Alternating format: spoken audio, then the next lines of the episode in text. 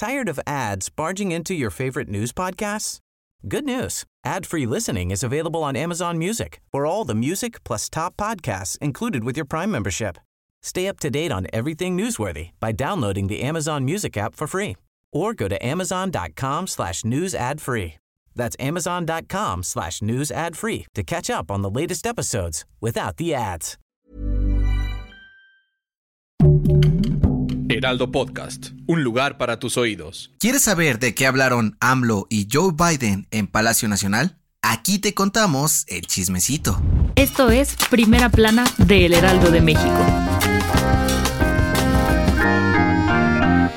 No hay fecha que no llegue, ni plazo que no se cumpla. Y este lunes, Andrés Manuel López Obrador sacó hasta la vajilla FIFI para recibir al presidente de Estados Unidos, Joe Biden, en Palacio Nacional, a tan solo unas horas de la décima cumbre de líderes de América del Norte. Ambos mandatarios se reunieron para platicar de temas importantes en la agenda bilateral, entre ellos la crisis migratoria que vive la frontera entre ambos países, la plaga de fentanilo que ha dejado miles de muertos en Estados Unidos y la importancia de trabajar juntos para ayudar a toda América Latina. En este sentido, López Obrador dijo que esta región del planeta ha sufrido un abandono social y económico, por lo que invitó al presidente estadounidense a mejorar las condiciones de la población con el gran poder que tiene, apoyado del TEMEC. Por su parte, Biden aseguró que está dispuesto a poner de su parte, mientras México haga lo mismo, cerrando las puertas al tráfico de drogas, armas y hasta de personas que dañan a ambos países, e impulsando la educación y la democracia con instituciones sólidas. Luego de unas horas de pláticas entre ambos mandatarios, AMLO y su esposa Beatriz Gutiérrez Müller ofrecieron una cena para Joe Biden y la primera dama Jill Biden, y al primer ministro de Canadá Justin Trudeau y su esposa.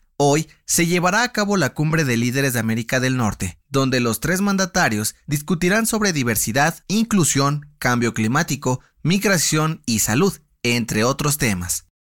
Gracias por escucharnos. Si te gusta Primera Plana y quieres seguir bien informado, síguenos en Spotify para no perderte de las noticias más importantes.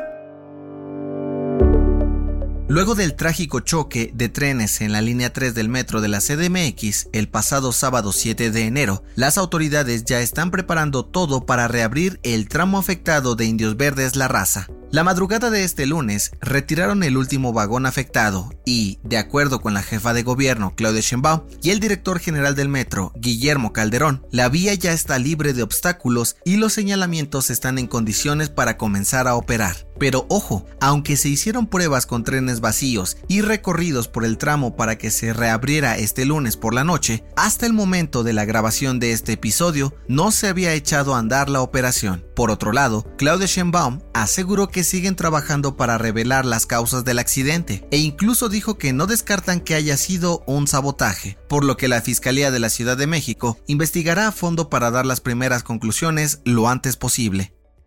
En otras noticias, este lunes se dio a conocer que un cliente murió luego de ser golpeado por meseros de la cantina La Polar en la CDMX la noche del domingo 8 de enero. De acuerdo con las autoridades, un trabajador fue detenido y el establecimiento aseguró que colaborarán para esclarecer los hechos. En noticias internacionales, la Fiscalía General de Brasil inició la búsqueda de los responsables del asalto a las sedes del poder en Brasilia. Además, se abrieron carpetas de investigación para levantar cargos por traspasar barreras policiales y vandalizar oficinas. Y en los deportes, Gareth Bale anunció su retiro del fútbol profesional a sus 33 años. El jugador galés le dirá adiós a las canchas tras 17 temporadas, 5 Champions con el Real Madrid y cumplir la promesa de llevar a su selección a una Copa del Mundo. Su último equipo fue el LAFC de la MLS. El dato que cambiará tu día.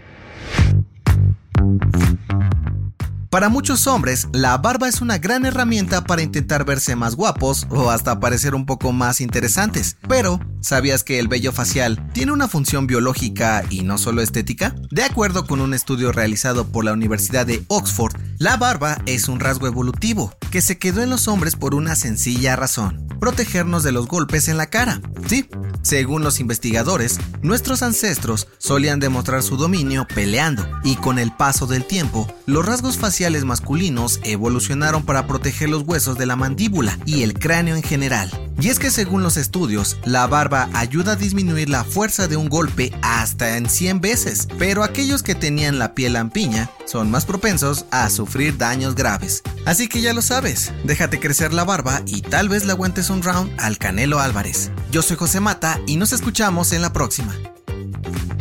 Esto fue Primera Plana, un podcast de El Heraldo de México. Encuentra nuestra primera plana en el periódico impreso, página web y ahora en podcast. Síguenos en Instagram y TikTok como El Heraldo Podcast y en Facebook, Twitter y YouTube como El Heraldo de México. Hasta mañana.